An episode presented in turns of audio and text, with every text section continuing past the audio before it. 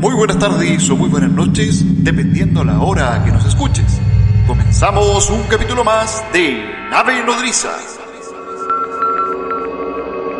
Desde Santiago de Chile, Yarreón. Desde Ciudad de México, Nolosí.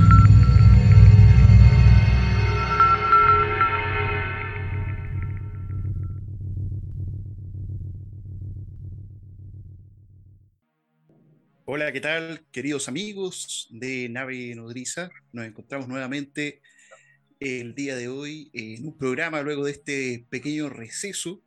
eh, hoy día con un entrevistado bastante especial.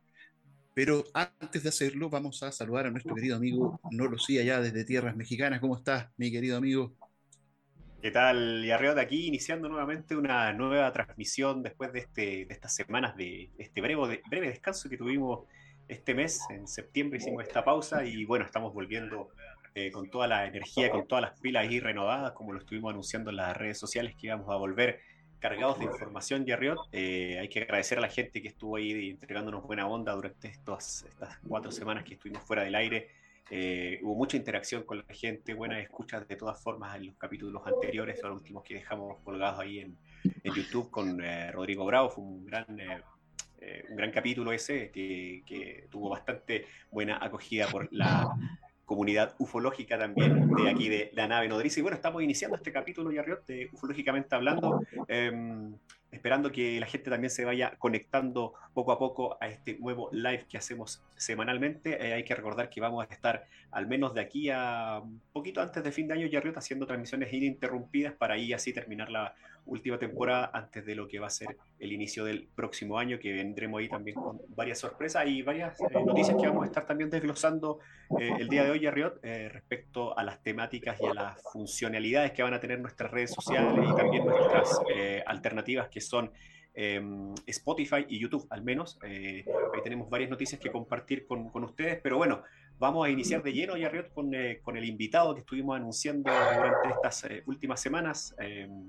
estos últimos días más bien, con lo que va a ser esta conversación muy interesante y nos referimos justamente al investigador, un investigador chileno eh, experto en el ámbito sobre todo paranormal, eh, que tiene también varios, varios libros, varias publicaciones que estaremos ahondando con él el día de hoy. Así que sin más, vamos a dar la bienvenida a César Parra desde Santiago de Chile. ¿Qué tal, César? Buenas noches.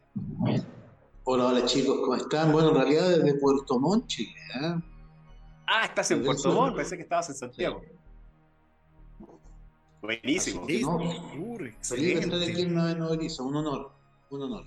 Muchas gracias. Teníamos nosotros la, eh, la idea de conversar contigo y de tenerte acá en el programa desde hace varias, varias semanas atrás, eh, César, y bueno, te agradecemos porque hicimos nosotros las tratativas de, de hace bastante tiempo, prácticamente terminamos ya la temporada, o sea, la, la, última, la última entrevista con la última pausa que hicimos y... Eh, Exacto nos comunicamos di directamente con César, que accedió rápidamente a tener eh, esta entrevista y este tiempo disponible con nosotros. Así que vamos a arrancar la, la, entrevista del día de hoy contigo, César, y nuevamente agradeciéndote por tu tiempo. Bueno, César, eh, nos gustaría iniciar, digamos, esta conversación. En Nave Nodriz siempre nos remontamos al génesis, ¿cierto?, de cada personaje, ¿cierto?, de cada investigador. ¿Tú cómo iniciaste, digamos, en este mundo de lo paranormal, ¿cierto? ¿Dónde nace tu interés? ¿Cómo tú te sumerges, digamos, a, este tipo de temáticas?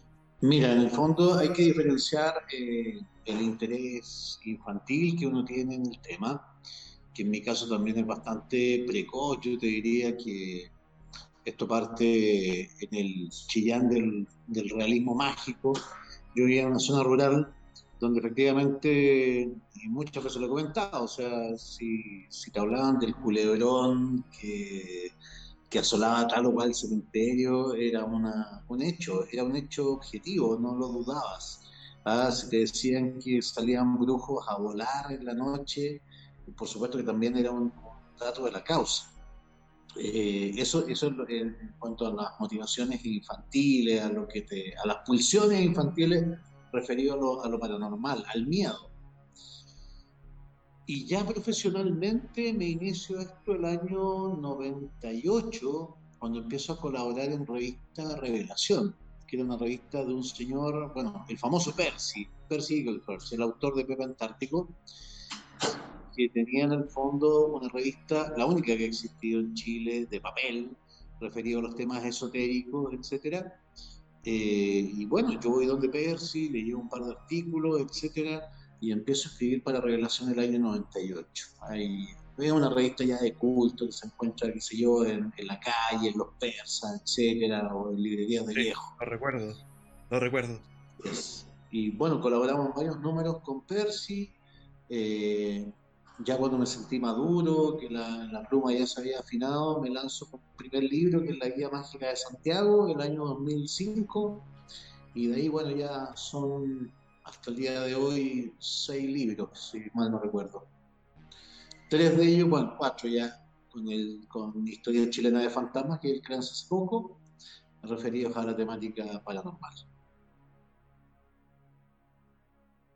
Excelente, excelente. Hay toda una discusión, César, eh, respecto, a un planteamiento más que una discusión respecto a, y ahora sí llevándote un poquito también al, ámbito ufológico, a cómo se debe estudiar el, el ámbito de, todo lo, de todo lo paranormal, digamos, ¿no? porque ya sabemos que hay muchos planteamientos que hablan de que dentro de un encuentro con un fantasma o con un duende, con eh, con un ser humanoide prácticamente, o una aparición mariana prácticamente no hay diferencia ¿no? en, ese sentido. Yo sí, yo te diría que ya hay bastante consenso en eso. ¿ah? O sea, de hecho, a ver, no es algo nuevo. Yo me declaro un discípulo absoluto de John Keel, me declaro un discípulo absoluto de Jacques Vallée, un deudor eh, de ambos autores. Y ojo, fíjate que, que llevar tantos años en el tema me permite también hacer como alguna, algunos actos de justicia. De hecho, recuerdo que eh, cuando yo recién empecé en el tema, Salvador Freixedo era mirado con mucha desconfianza, era mirado como un loco, alguien borderline de la ufología.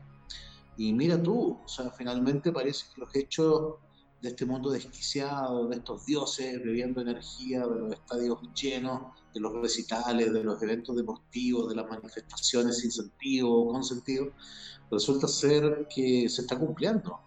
Creo que Salvador Frixeo también eh, hay que colocarlo en el pedestal eh, junto a John Kiel y a Jacques de los precursores de la idea del gran engaño, del gran engaño, de la gran simulación. Exacto. Pero en ese sentido, ¿tú crees que se debe estudiar? Todo, todo cae en el mismo saco, digamos, todo se debe estudiar con, con desde el mismo punto de vista o cada, cada fenómeno merece una, una diferencia? Porque, por ejemplo, tenemos los fenómenos que se encuentran en el Skinwalker Ranch, que más adelante también te quisiera también preguntar un poco respecto a si allá en Chile tenemos algo parecido o que tú sepas de algo parecido, y todo lo que engloba la, la parufología. No sé si tú en ese sentido crees que se debe englobar todo, se debe estudiar todo como una misma cosa. Mira, yo creo que hay dos, hay dos grandes eh, subgéneros dentro de lo que es eh, ufología y psicología yo creo que efectivamente está en esta pizarría donde yo incluyo a todo lo que son eh, apariciones de monstruos, etcétera, de yetis, hombres de negro, eh, qué sé yo, culebrones, ya que me refería al culebrón de, mi infancia. Ya, esa, esas bizarrías yo creo que son eh, la, primera, la primera gran como división que hay que hacer. Y ahí yo no hago distingo alguno entre el fenómeno ovni o, por ejemplo, una aparición mariana, como tú bien decías, o efectivamente eh, la aparición, qué sé yo, de una carroza eh, del siglo XIX, con un cochero, etcétera, que se aparece a tal hora en un camino solitario. Generalmente, ojo, son incidentes que ocurren en camino solitario. Estos encuentros. Ese es el primer gran grupo, y ahí está también el fenómeno.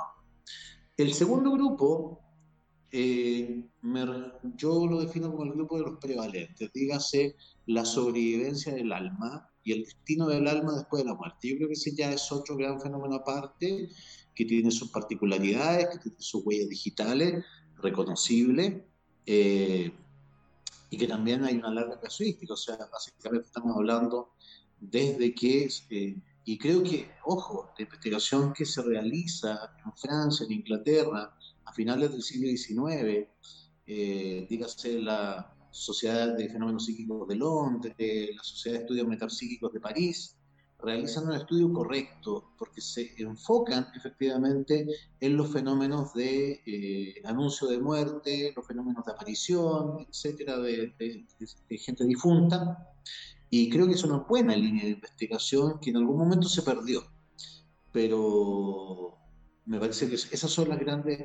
Podríamos entonces hablar de pizarrías, donde yo incluyo, como te digo, todo tipo de monstruos, duendes, ovnis, eh, extraterrestre de todo tipo, llamémoslo bizarrías, y el fenómeno de los prevalentes, que sería básicamente el destino del alma una vez que abandona el cuerpo. ¿Ok? Hay un fenómeno intermedio que tampoco no es despreciable, que es muy latinoamericano, que es el de los nahuales. Dígase también brujos que tienen la capacidad de transformarse en animales. Y eso también soy un convencido de que en algunos casos excepcionales puede que efectivamente sea así. Mira, interesante.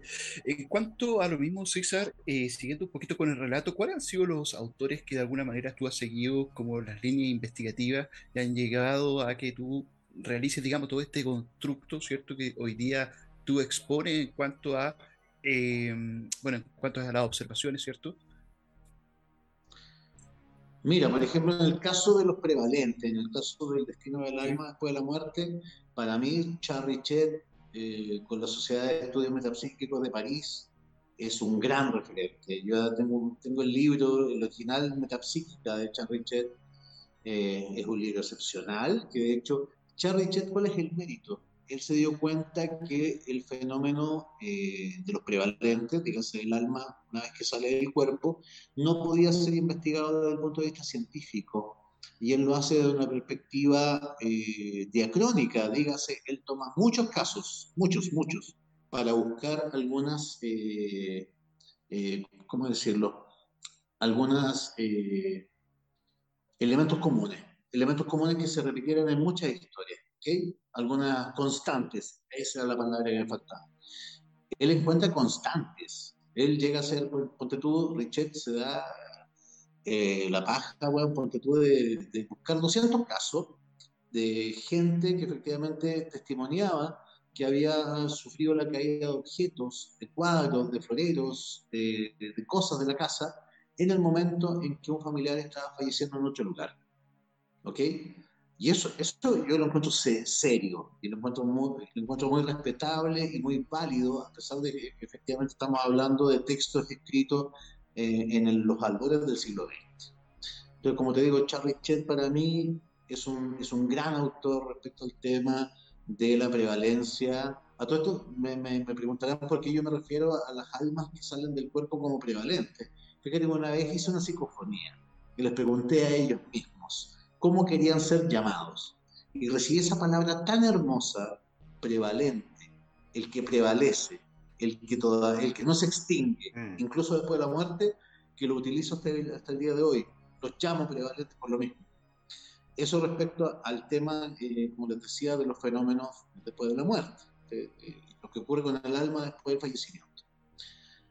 Y bueno, respecto a, las pizarrías, varias, de las que también les comenté al comienzo, por supuesto, o sea, está Caravaca, está eh, eh, John Keel, está Jack Ballet, Salvador Frixeo, incluso algún, en algunos buenos momentos, que no son muchos, pero que los tiene, JJ eh, Benítez. O sea, no hay que, yo sé que JJ Benítez hay mucha resistencia ahora hacia su figura, pero tiene una tecnología de humanoides que es fabulosa. Cuando, cuando JJ Benítez se deja llevar, cuando trata de, a ver, ¿cómo te lo digo? Cuando deja de, de atacar a Ballester Olmo, cuando deja de pegarle palo a Ballester Olmo, es muy bueno.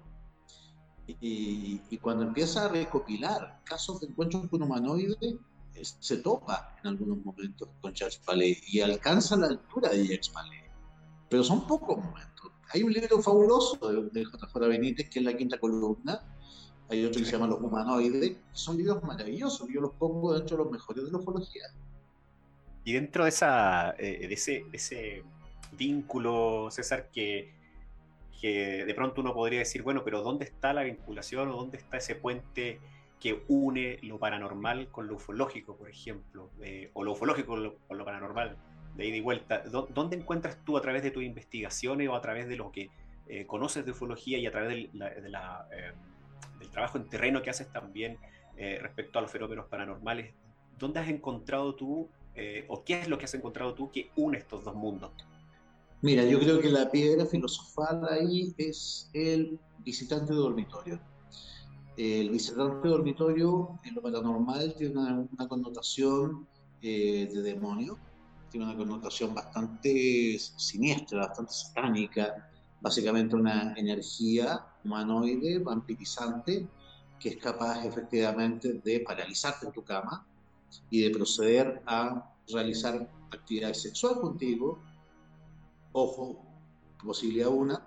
Segundo, efectivamente, absorber algún tipo de energía vital, que también eso se, se ha testimoniado por testigos que me han relatado casos donde amanecen después de haber visto a esta criatura, mucho cansancio, etc.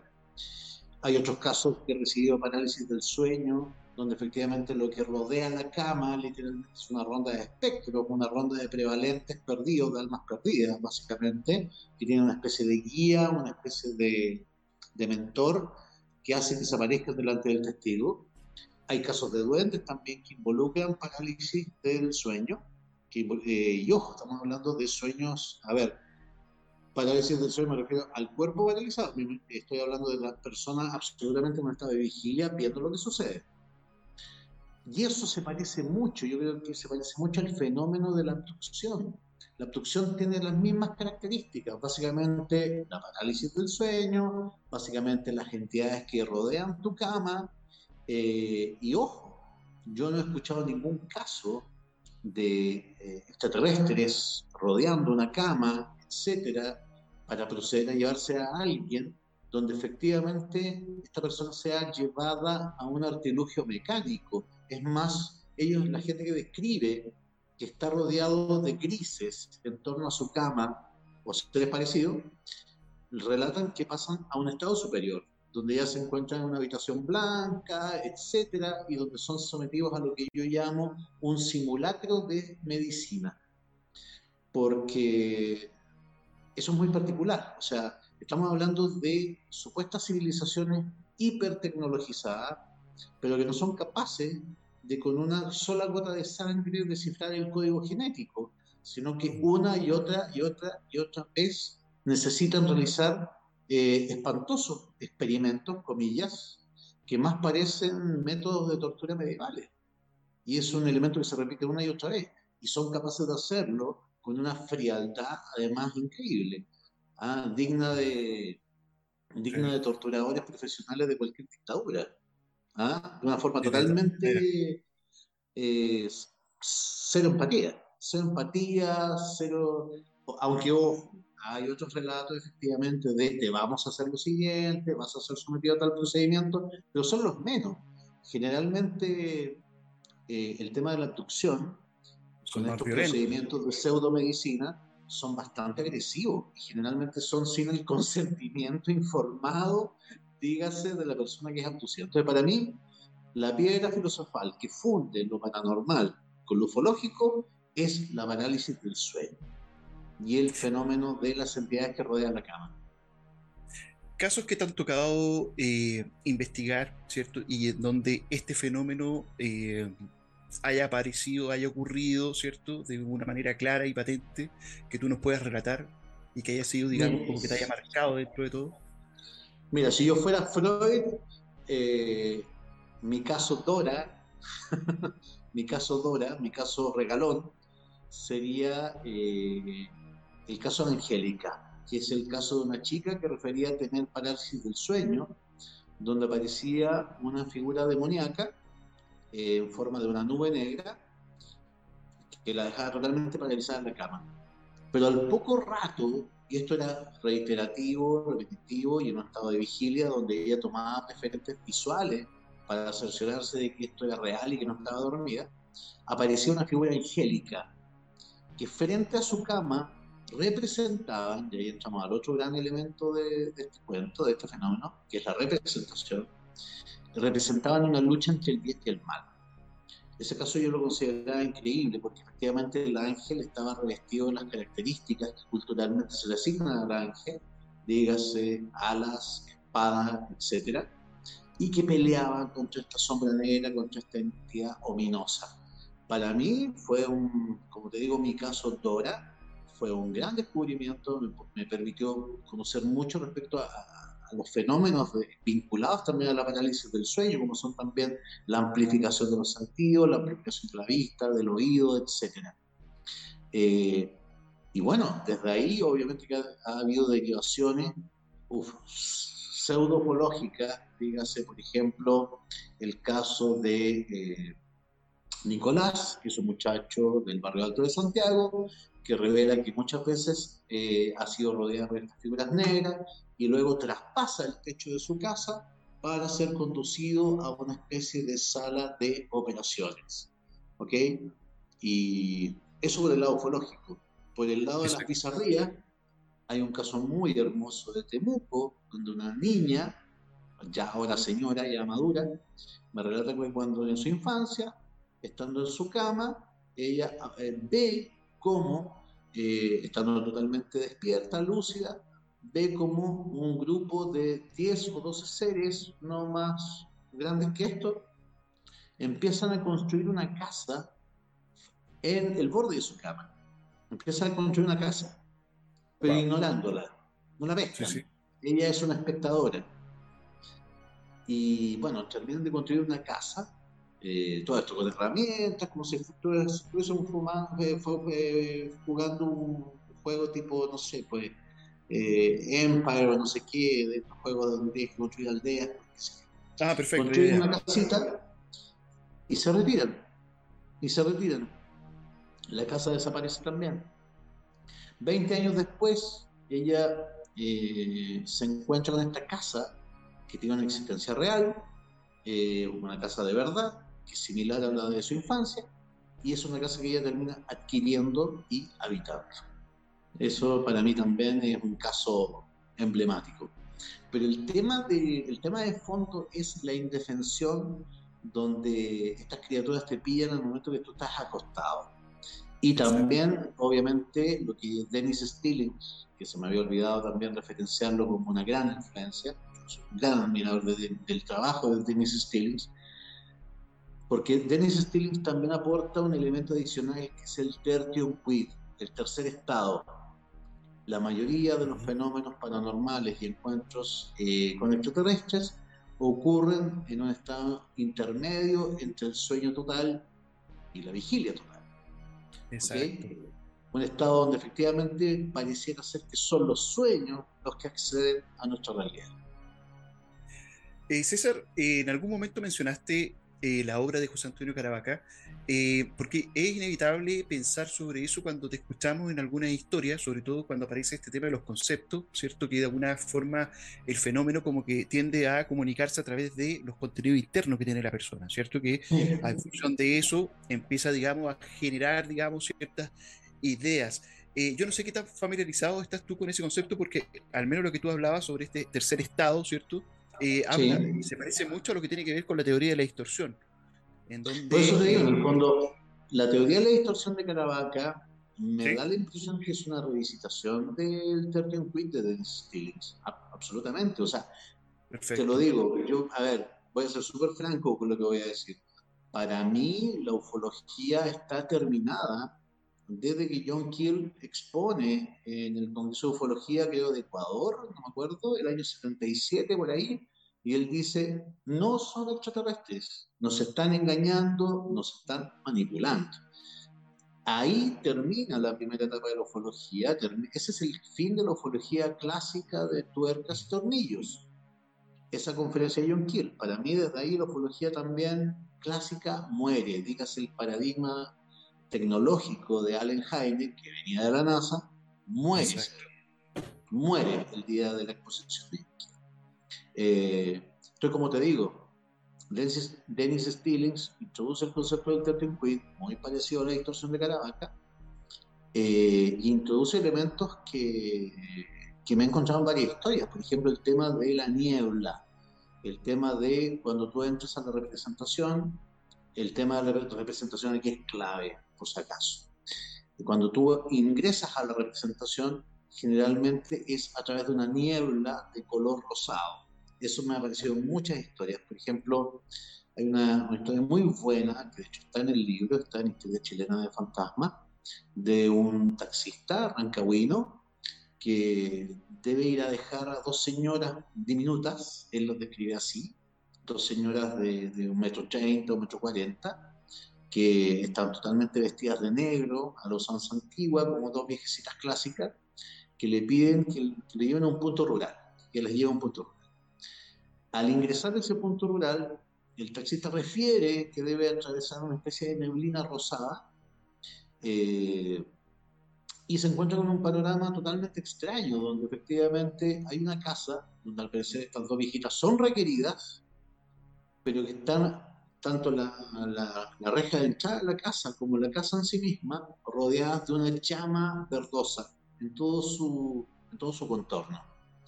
Obviamente que las viejecitas le dicen, usted debe volver a buscarnos, adivina qué hora, a las 3 de la mañana. Eh, obviamente el taxista no vuelve, el taxista vuelve a su casa, le cuenta nerviosamente a la señora la experiencia que ha tenido. La esposa lo combina que vuelva al día siguiente a ver si efectivamente la casa está ahí, que indague más, etc. Y, oh, gran sorpresa, porque las buenas historias de fantasmas siempre tienen que tener un buen remate. Eh, la casa ya no está. La casa es totalmente inexistente, no hay, no hay casa, no hay reja, nada que sea un vestigio de la experiencia que él ha tenido la noche anterior. Wow, qué interesante esa historia. pareciera como que el, fenómeno de pronto como que manipula la, realidad. Se, habla mucho de eso, ¿no? Hay como una mucha. o sea, más que eso, más que sí, el fenómeno tiene la posibilidad de manipular la realidad, primera cosa. Y no nos olvidemos también de eh, este gran libro que es The Trickster and the Paranormal. No nos olvidemos de la figura del trickster. El trickster también, a ver, ojo, cuando antes de Caravaca, entre Dennis Stillings y Caravaca, no nos olvidemos también que está The Trickster and the Paranormal, que es un libro maravilloso, que efectivamente, como te digo, logra eh, combinar lo extraterrestre con las pizarrías eh, de una manera soberbia. O sea, básicamente, no es por casualidad que todos los panteones culturales tienen un dios burlador. Estamos hablando desde el pueblo mapuche hasta el pueblo egipcio. O sea, los egipcios tenían a Pez, eh, bueno, los, los, nórdicos, ahora todos sabemos gracias a Marvel, que tenían a Loki, etcétera eh, y básicamente todos los pueblos originarios, ya sea como en representaciones, de ciertos aves, como el cuervo, como las lechuzas, como el lobo, está presente la figura del dios burlador. Y ese dios burlador es el de las travesuras, pero también es el dios de la iniciación. Mira, yo hace, hace un, momento te hacía la, observación de lo que eh, implica este famoso rancho eh, Estados Unidos, que pertenecía a, Bigelow, a Robert Bigelow, eh, del rancho Skinwalker Ranch, que tal vez es uno de los iconos de, en cuanto a, la, a las manifestaciones eh, parofológicas en un mismo sitio, ¿no? donde se encuentran con criaturas, donde hay también observaciones de, luces en el cielo. La pregunta va por esos iría por dos caminos. Una, eh, ¿qué te parece ese tipo de, em, de, hechos eh, vinculados, por ejemplo, a donde se manifiesta en un solo lugar hechos que tienen que ver con lo paranormal, ufológico, etcétera? Y también, como te mencionaba hace rato, aprovechando, eh, si en, Chile tú conoces algún, algún caso que tenga más o menos este tipo de referencias, como lo que es el, Skinwalker Ranch. A ver, mira, yo respecto a, tengo la mejor opinión de las investigaciones que se hacen en el rancho Skinwalker. Eh, yo los denominaba y los denomino todavía eh, puntos solaris, creo que tienen una gran conexión con la novela de Tarkovsky. Tarkovsky también algo sabía. Tarkovsky, eh, en su película, en la Solaris original, efectivamente eh, nos pone ante el siguiente paradigma. O sea, perdóname, no sabemos ni siquiera lo que es la inteligencia. ¿Por qué no puede haber un planeta pensando? Y nos pone ante el dilema del planeta pensante. Y este planeta que efectivamente te desquicia, te vuelve loco, te enloquece, eh, presentándote tu mayor deseo, tu mayor anhelo, resucitando a tus muertos, a tus hijos muertos, a tus esposas muertas, y te desquicia y te envicia y no quieres irte de Solaris porque efectivamente te devuelve lo que más quisiste. Eh, Tarkovsky algo sabía, o sea, para mí tan referencial como 2001, eso está su contraparte soviética en su momento. Eh, dicho esto, yo los denominaba a lo que son el rancho Skinwalker, por ejemplo, puntos Solari. Y hay uno en Chile que me llama particularmente la atención, que tuve la ocasión de ir a conocerlo en persona, que es un pequeño segmento de no más de 12 kilómetros que queda eh, entre las localidades de Curarrehue y Puala Alto. Entre las localidades de Curarrehue es un pueblo, Puala Alto es un lugar. Y hay un trecho de unos 12 kilómetros, eh, donde se me referenciaron muchísimas historias de apariciones bizarras. Era como efectivamente, te pongo el siguiente ejemplo, si alguien le tenía miedo a los murciélagos y a los perros salvajes, podía parecérsele alguna criatura muy parecida al chupacabra. Si alguien efectivamente, eh, no sé, tenía por tú eh, algún tipo de, de, temor a, a, los fantasmas, bueno, se aparecían tres entidades femeninas con el, con el otro GIF que es muy apreciado, que es el tema de la esfera en las manos. Eh, esa, esta historia me fue narrada por, por, de hecho, por su, por su propio testigo. Tres mujeres que lo acompañaban durante un largo trecho, etcétera, y una de ellas llevaba efectivamente el GIF en la mano, esta esfera, y así sucesivamente. Yo te digo que nuestro gran punto solar y eh, descontando, a ver, mira, creo que hemos ido perdiendo la noción de algunos puntos solares por el tema, obviamente, de que los medios de locomoción nos caen más rápido, los pasamos más rápido simplemente. Pero el de Puebla Alto y Cuadrarehue, al ser un camino rural, se mantiene intacto. Entonces yo te digo, en el fondo, quien recorre ese camino en noche propicia, en hora propicia, algo va a haber, siempre. Desde un anchimalén a una criatura más compleja como puede ser, qué sé yo, que refleje sus propios miedos internos. Puede ser el diablo, una carroza, las mujeres fantasmas, el chupacabras, etc. Ahora bien, no descarto, obviamente en el norte de Chile, me parece que, que la novia de Guara nos indica también que Guara tiene algo ahí. O sea, a ver, me cuesta mucho pensar que estas novias que se arrojan a la carretera frente a vehículos y buses estén ahí como casi esperando, falta 15 minutos para que me lance a la carretera por si alguien viene. No funciona así. Es, tiene que ser la persona indicada que seguramente iba a su... Mira, yo tengo una teoría respecto al tema de las novias de Azapa y de Guara yo creo que su intención es más de cura que de diablo, tiene una, intención más benéfica que maléfica. Creo que previenen accidentes.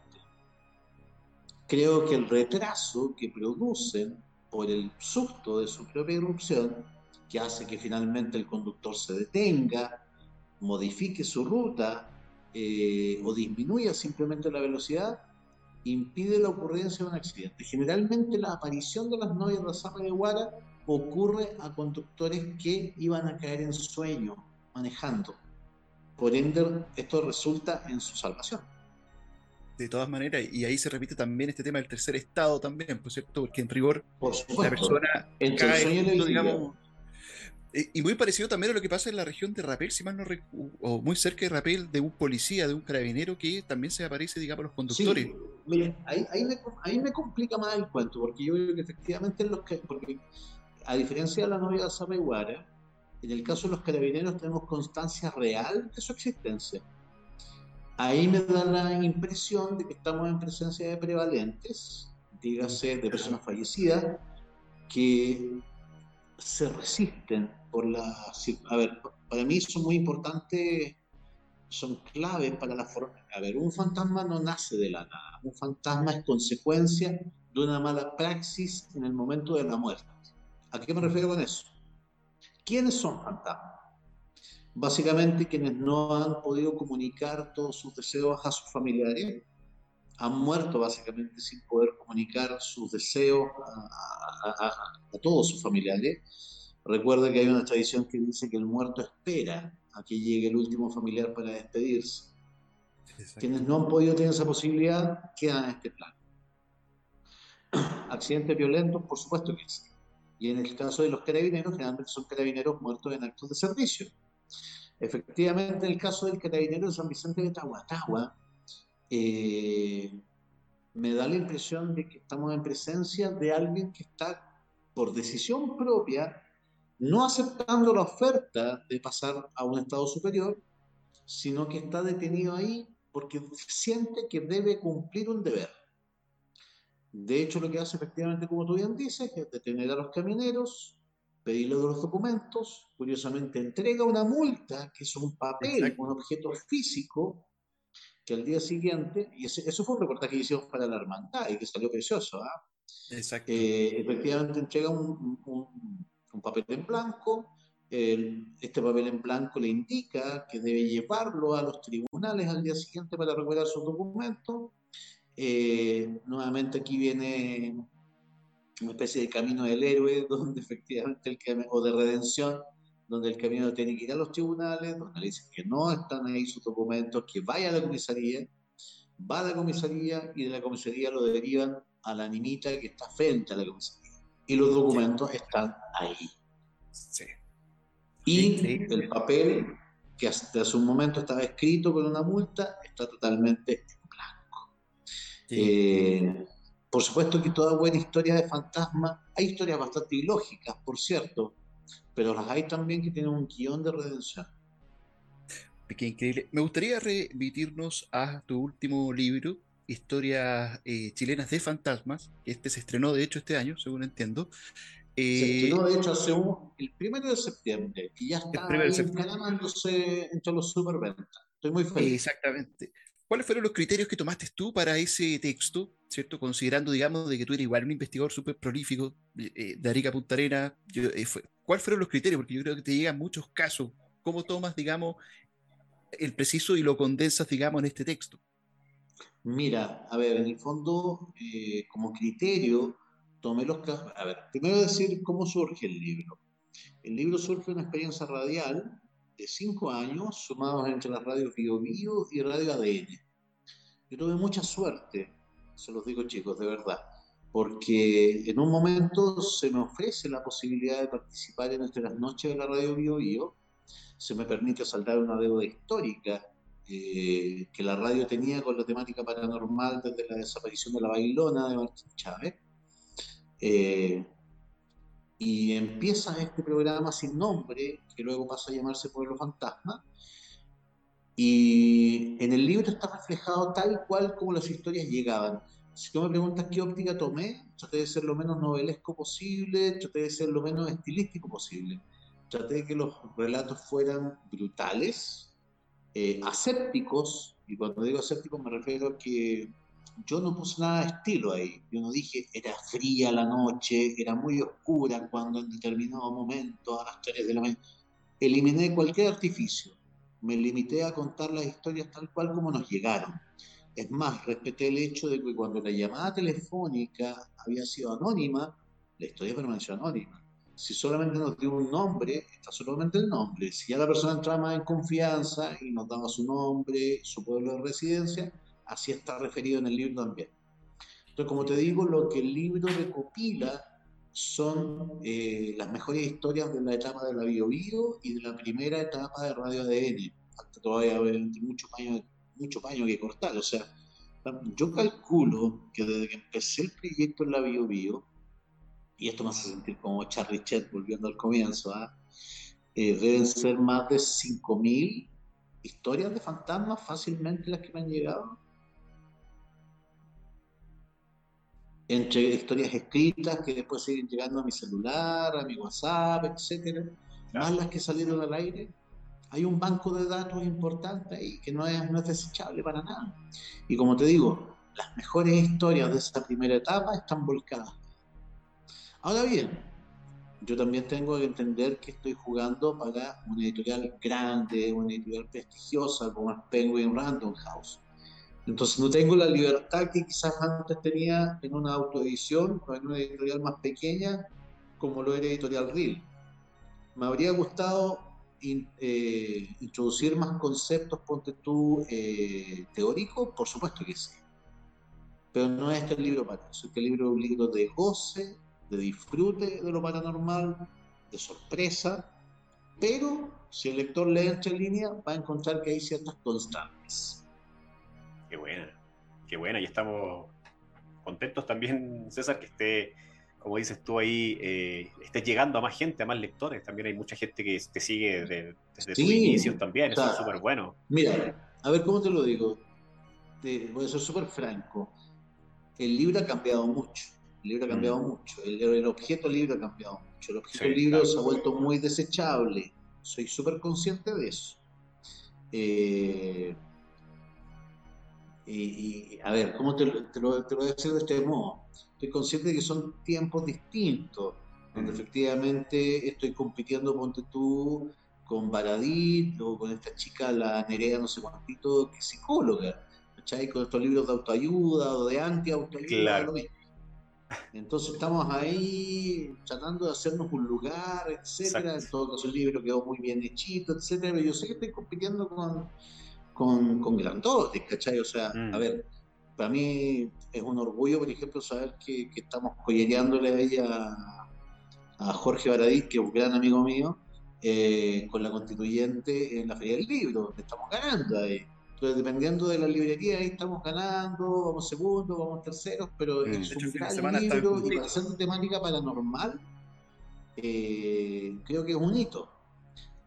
Ahora bien, dicho esto, eh, extraño los tiempos, el otro día lo conversaba en, el programa que tengo en YouTube, en Dos Tiempos de los Fantasmas, recordaba, por ejemplo, no sé, acuérdate, o yo creo que ustedes conocen casos así, eh, estos viejitos esta generación de los años 70, 80, que con suerte tenían acceso a dos libros. Quizás dos tenían a Joseph Ibrahim, Yo visité Ganímedes, y tenían dos de Erich von Daniken. ¿ah? Y sentían realmente que estaban, ojo, en presencia de una verdad revelada. Y construían su vida y un imaginario en torno a esos dos, tres libros que manejaban, y no había más. Entonces, eso para mí es un gran mérito, es un gran mérito, porque estos viejitos terminaban finalmente escribiendo ellos mismos, se formaban como ufólogos, eh, autodidactas, etcétera, eh, con la fuerza, con el impulso que le daban dos, tres libros, que pueden haber sido buenos, malos, los podemos mirar desde la óptica del hoy, pero en su, momento eran totalmente legítimos. Eh, eso extraño, fíjate que eso extraño, me gustaría, ponte tú, tener, a ver, me encantaría tener la potencia de un clásico como fue Jehová, un cosmonauta de, de Santander Batalla. Eso se echa de menos. O sea, ¿cuál es el gran libro? A ver, creo que el último gran libro influyente de la ufología chilena eh, fue Pasaporte a Unilandia de Sergio Sánchez. Creo que es el último gran libro influyente de la ufología chilena.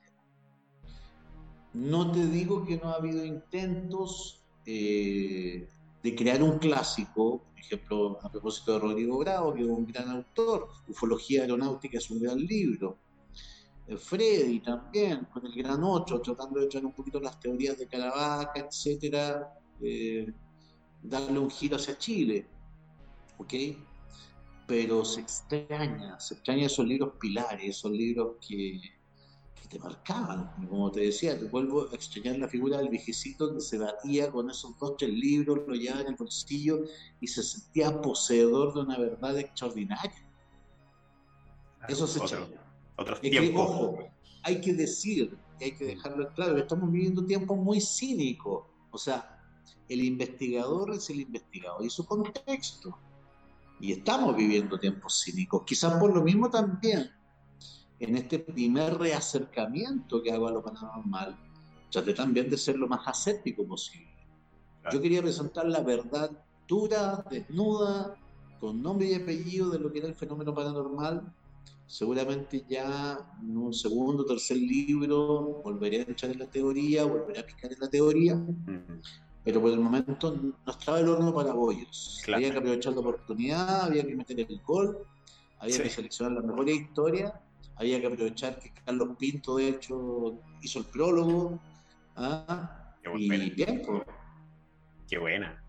Yo, y César, eh, te quería llevar a un tema eh, que me quedó dando vueltas un par de preguntas eh, respecto a la trascendencia, o tu opinión particular respecto a la trascendencia de, de, lo que pasa con la vida desde después de la muerte. O sea, hay todo ahí un, tema y yo hace relativamente poco tiempo vi ese gran documental de Leslie King que estuvo ahí en, en, en Netflix con muchos casos, de hecho abren con un caso chileno, efectivamente, eh, y bueno, cuenta muchos casos que tienen que ver con, con esta, con esta situación de eh, casos donde ha estado la, persona eh, cerca de morir o la trascendencia que, que, involucra ese, ese hecho, ¿no? y justamente también hablando, sacando nuevamente a, la luz el nombre de Robert Bigelow, hace, hace un tiempo también él incluso hizo una suerte como de concurso, no sé si tú te enteraste de eso, donde ofrecía como el mejor paper que, no estuviera involucrado en el ámbito religioso, era creo que la única regla que ponía, eh, donde mencionara qué pasaba con eh, la vida después de la muerte, qué pasaba sobre todo con este tema alma-cuerpo, cuál es eh, la, lo que pasa efectivamente con, con la conciencia, más que nada cuando nos, vamos de este, de este, de este plano. Tu opinión respecto a eso, ¿qué sucede efectivamente para, para, tu gusto respecto a todas las investigaciones, por ejemplo, que tú has hecho ¿Qué crees que suceda efectivamente cuando se va el cuerpo y qué pasa con toda esa energía que queda, o esa conciencia que queda ahí difuminada a lo mejor en el infinito?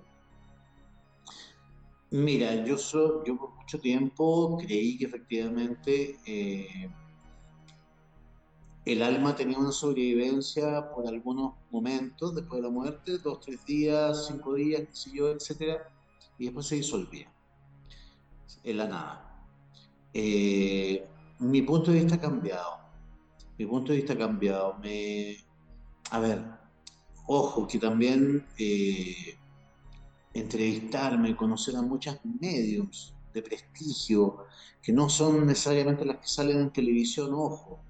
Hay muchas mediums trabajando de modo subterráneo, de modo calmando familias, etcétera, consolando familias con una gran labor anónima y con mucho talento. O sea, estamos hablando, a ver, eh, la tesis, la teoría del paquete de memoria residual se me cae cuando veo ciertos casos de contacto de mediums prestigiosas. Creo que efectivamente hay una sobrevivencia del alma. Primera cosa. Fíjate que con los años yo, yo miraba con mucha desconfianza la figura de Chico Javier en Brasil porque, a ver, ¿cómo te lo digo? Eh, eh, el, cielo de Chico, de Chico Javier se parece mucho a Brasilia. ¿ah? Es como una serie de edificios burocráticos, ¿ok? Con hospitales, con áreas administrativas, etc. Es Brasilia, básicamente. Una ciudad levantada ex profeso para ser administrativa. Y Chico Javier toma mucho de eso. Pero fíjate que cada vez le encuentro más sentido, chicos, Javier. Creo que realmente eh, venimos con un plan.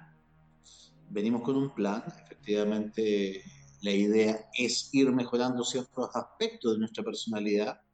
Por ende, también creo en la reencarnación. Creo que estamos insertos, pero creo en una reencarnación guiada. Creo que efectivamente una vez que ascendemos, eh, se nos acoge, se nos aconseja y se nos dice, bueno, vas a perder tu conciencia, vas a volver con conciencia cero, tabula rasa, pero en esta vida te va a tocar esto simplemente porque te portaste así en la vida anterior. Ahora bien, creo en esta reencarnación con sentido, creo que finalmente estamos destinados nosotros también a convertirnos a su vez en guías de otras almas, ¿ah? al final del camino.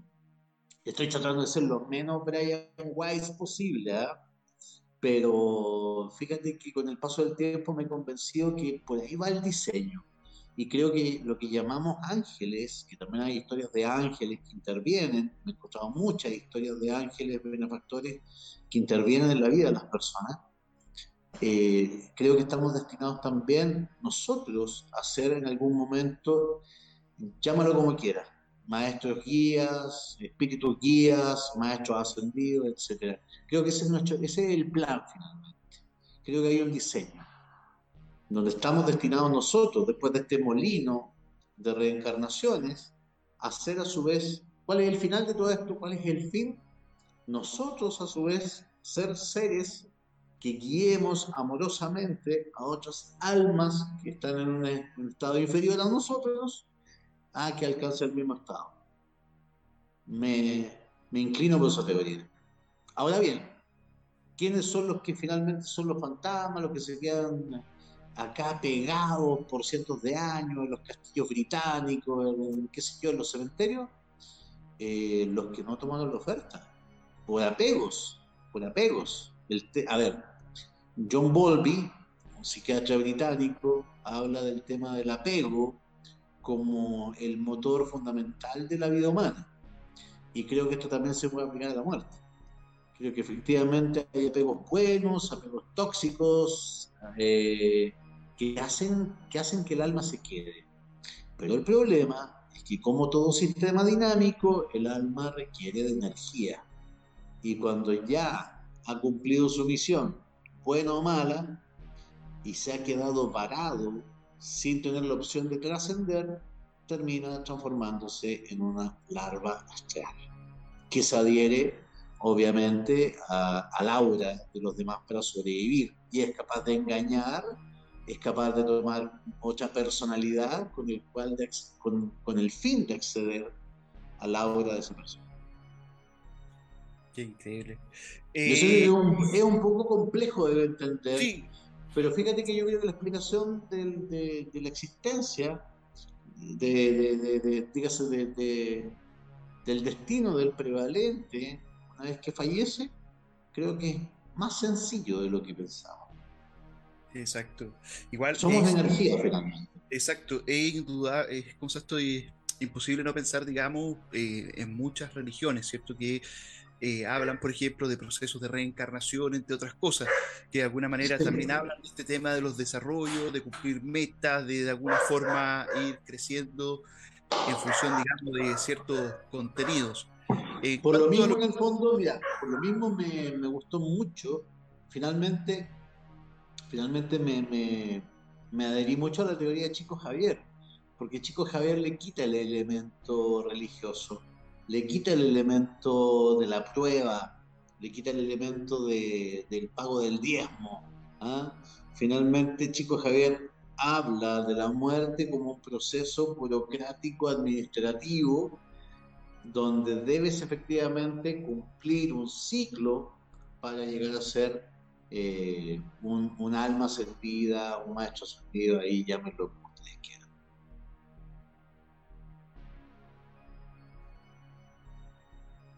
Perfecto. Y Arriot, eh, no sé si ahí en el chat, yo no tengo acceso al chat en estos momentos, así que bueno, hay, algunas preguntas. Por en el chat yo voy a negociar un poco más de tiempo. Perfecto. buenísimo. Perfecto, no hay problema. Lo que pasa es que eh, eso quería comentar de que no han habido muchas preguntas, pero sí, digamos, ciertas eh, aportaciones en cuanto a casos y sucesos que el día de hoy, eh, o mejor dicho, no el día de hoy, sino que han ido aportando a medida que hemos ido conversando. Eh, y que eso me gustaría, digamos, comentarlo una vez que llegue César, porque aparecen locaciones en donde al parecer ciertos fenómenos se han ido repitiendo. Claro, claro, bueno, empezamos así bien, eh, bien rápido hoy el, el live, ya olvidamos decir ahí a la gente que se iba conectando mientras tanto que, claro, que como siempre está abierta las redes para, bueno, me quedan 15 minutos. Ah, perfecto. 15 minutos. Buenísimo. 15 minutos hay que aprovechar aquí al invitado. Exactamente.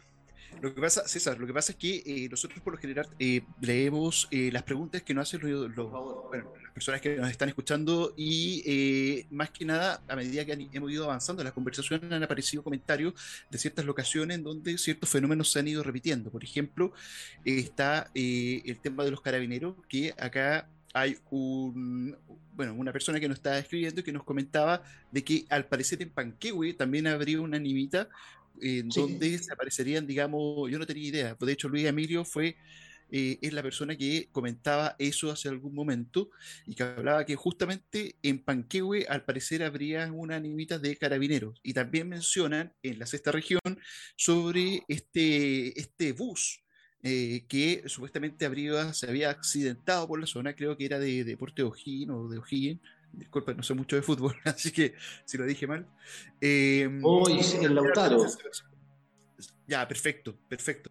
O sea, sí, que el peor accidente de. Sí, efectivamente, el peor accidente de, de, de un bus de pasajeros en la historia de este país. Efectivamente y comentan de las apariciones, digamos, o manifestaciones, digamos, de estas personas que fallecieron también en ese lugar. Pero nos gustaría iniciar, digamos, comenzando sobre el tema de Panquehue. Yo no tenía idea, digamos, que efectivamente en la quinta región había, digamos, esta, esta animita y que yo pensé que era una, un fenómeno solo de la sexta región ahí por, por eh, San Vicente de Tahuatahua. No, por lo menos, a ver, la geografía nacional catastrados hay como siete carabineros fantasmas, más o menos, ¿ah? si no más. Pero el caso de Panquehue, claro, es similar y generalmente, a ver, ellos siempre dejan una pista. ¿Esta pista cuál puede ser? Una noche muy fría, menos 3 grados, y aparece manga de camisa, en, manga corta, camisa de manga corta. Siempre hay un elemento extraño. O el uniforme no está completo, etcétera los, pre, los prevalentes, de cariño le digo los previs, perdón, se me salió, los previs siempre dejan una pista. Eh, siempre dejan una pista. En el caso de los carabineros, como te decía, eh, hay un elemento del uniforme diferenciador. Eh, en el caso de las apariciones de muerte, y esto se me había olvidado comentarle, también hay una cierta elegancia del difunto, en que, a ver, nunca vas a ver a un difunto apareciéndose a su familia diciendo, chicos, he sobrevivido al accidente, estoy bien, estoy en otro plano. Puede suceder, pero generalmente el mensaje se da de un modo indirecto para no impresionar a la familia. Generalmente son amigos de la familia que tienen un encuentro casual en la calle con esta persona, a la que nota un elemento distinto, ya sea cierta palidez, como dice la canción, etcétera, una cierta tristeza o a veces una energía desbordante, una alegría inusual, y eso lo impulsa a ir a ver a la familia. Y ahí viene el momento de la revelación. No, efectivamente, fulanito de tal falleció hace una semana. Es imposible que te hayas encontrado con él, que yo lo vi. Y ahí viene el mensaje. Generalmente hay un mensaje que tiene que ver con la familia, que solamente la familia lo sabría discernir qué es lo que hace que efectivamente se le dé validez a la aparición. Y estas, estas personas a las que se le aparecen a veces, eh, yo también he escuchado que ni siquiera tienen que ver a veces con un vínculo familiar. Eh, por ejemplo, con el tema de los, de los contactados, por ejemplo, en la ufología pasa mucho. ¿Tú crees que hay algo especial en, esa, en esas personas eh, en cuanto a, a una capacidad extrasensorial o son elegidos directamente o algo por el estilo? Mira, en el caso de las apariciones post-mortem, creo que el tema es más azaroso. O sea, el muerto hace su diseño. El muerto hace su diseño. Si yo aparezco a fulanito de tal, yo sé que si le doy un pequeño impulso dentro del guion, le doy un pequeño impulso, yo sé que tarde o temprano, dos, tres días después, va a visitar a mi familia. ¿Ok? Alternativa 1. Si el, el muerto, el prevalente, eh, tiene eh, más urgencia por comunicar el mensaje, se va a aparecer generalmente directamente a algún pariente de la familia, quizás el menos impresionable, o quizás lo va a meter dentro de su campana de irrealidad, de su campana de silencio, para que el encuentro no sea tan traumático. Y mira lo curioso que me he encontrado, muchos relatos donde efectivamente en los primeros tres meses del fallecimiento el muerto hace un urgente llamado a no ser tocado. No me toques. Hay, hay temas que son súper relevantes. Primero el tema de el no me toques. Muy no me muy como Jesús en el momento de, la resurrección. No, me toques desde el punto de vista de que no se hable de él. ¿Cómo? Eh, no me toques, ¿a qué te refieres? tocados. No, no, no, físicamente. Físicamente, ya. Tú quieres abrazar al difunto, o a la esencia del difunto, al espíritu del difunto. Y él te dice, no me toques. Generalmente no te da razones, o a veces te dice, no estoy listo. Y eso es muy parecido, conecta mucho con el, con el Noli Me Tangere de Jesús. Cuando van las mujeres a verlo a la sepultura y aparece una especie de, de cuerpo glorioso. Me da la impresión, a propósito del cuerpo glorioso, que en esos primeros tres meses, si tú tocas al difunto, estás incurriendo en una especie de interrupción de la creación de una especie de cuerpo glorioso o de, finalización de construcción del holograma que le va a servir para el resto de su eternidad o para el resto de su misión. ¿Ok? Generalmente, segundo patrón, generalmente el muerto aparece en su mejor edad, entre los 28 a 35 años, o que sea viejito, o que sea niño. ¿Ok? Segundo factor.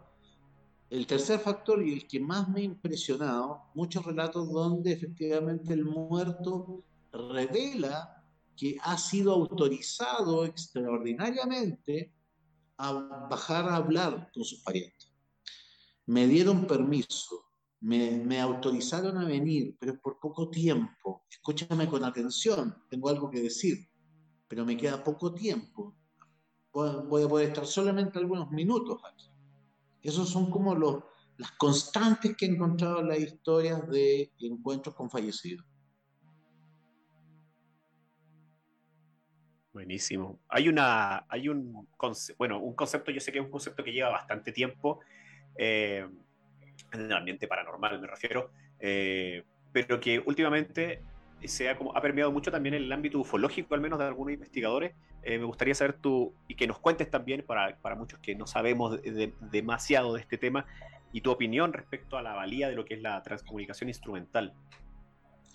¡Wow! Eh, a ver, mira, si hay alguien que ha hecho psicofonía en este país, bueno, tú sabes que también me he dedicado mucho, mucho tiempo, desde el año 2007, a los Ghost Tours.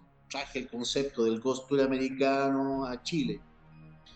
Por ende, he tenido la suerte, mira tú, más que el hecho de yo hacer psicofonía, de contar con grupos de control, que son mis clientes.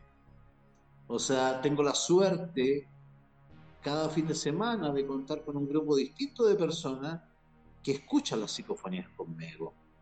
Entonces debo decirte que hay un fenómeno real.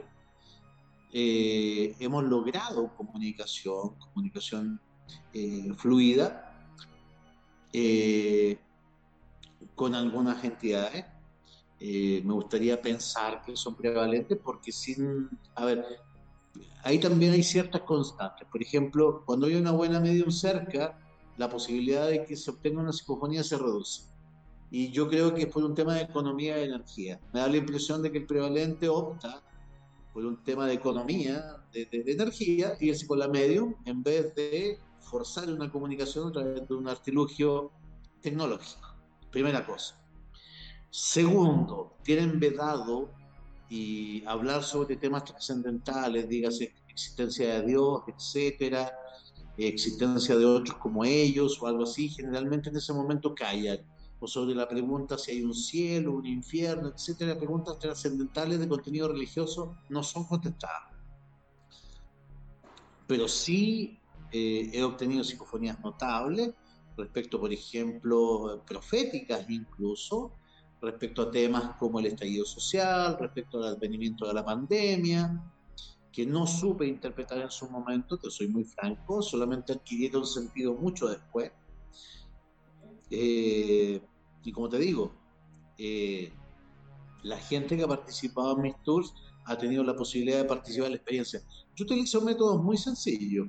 Yo te digo, en el fondo yo no soy, a ver, no caigo en la ilusión de la tecnología, que es una ilusión, a ver, es tan, a ver, caer en la ilusión del artilugio tecnológico para captar una psicofonía es tan ingenuo como pensar que el ovni es un artilugio que no está vinculado con la carrera espacial. ¿Ok? O sea, hay una relación en la historia del ovni eh, como objeto mecánico eh, con la ilusión de la carrera espacial, que íbamos a llegar a Marte, a Júpiter, a Plutón, qué sé yo, y a las estrellas, cosa que es bastante difícil por lo demás. Entonces yo también no caigo en la trampa del artilugio de, no, esta es la SB7 esta es la máquina que garantiza comunicación con los muertos. Incluso hay como aplicaciones, ¿no? Que hacen, prefiero, prefiero, yo trabajo con elementos muy sencillos, trabajo con los celulares, trabajo con los mismos celulares de las personas que me acompañan. Porque existe una paradoja que yo la llamo la paradoja del teléfono de la abuela. Eh, tú puedes estar toda una noche en un lugar encantado pretendiendo obtener una palabra y no obtenerla. Al día siguiente el, investigador llega cansado a su casa y recibe una llamada telefónica. Y esa llamada telefónica es de su abuela Marta, que claramente le dice un mensaje. Entonces, ahí es ahí la ilusión. La ilusión de la ilusión dónde está empezar en pensar que nosotros decidimos cuando ellos hablan o aparecen. No funciona. Son ellos los que deciden el lugar, el momento y el mensaje. Claro, claro que sí. De hecho, eh, te iba también justo a preguntar respecto a cómo eh, estos tours que tú manejas, que tú haces, eh, cómo los estás llevando a cabo, ya están todos, está volviendo a ser más, eh, bueno, el tema presencial, más o menos cómo lo, lo estás haciendo ahora, y cada cuánto se hace, para que la gente sepa. Sí, bueno, básicamente los, tours, bueno, de hecho yo vivo en Puerto Montt, pero viajo una vez al mes a Santiago a realizar, de hecho mañana viajo, voy a estar todo este fin de semana en Santiago. Eh, viajo una semana al mes, pero hay un buen equipo que queda, por mucho que yo no estoy haciendo los tours todos los fines de semana, quienes he tratado de transmitir mi filosofía. Ahora bien, la premisa siempre es una premisa ética. Yo no puedo garantizar que en un tour se va a ver un fantasma. Eh, yo creo en los tours que tienen contenidos culturales, patrimoniales y efectivamente una nota paranormal, que es distinto. Y esa nota tiene que ser ética, o sea, yo jamás, jamás voy a, mentir con una psicofonía falsa o con un actor, etcétera, disfrazado de fantasma. Yo prefiero decirle a la gente, no les puedo garantizar que van a ver un fantasma, pero lo que sí prometo hacer es situarlos en el lugar exacto, a la hora exacta, donde se dice que esto es así. Ya, me están cortando, chicos. Ah, perfecto. Buenísimo, César.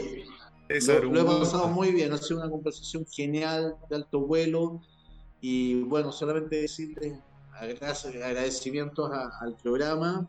Realmente se pasaron, chicos. Eh, voy a empezar a seguir Nave Nodriza con mucha más atención.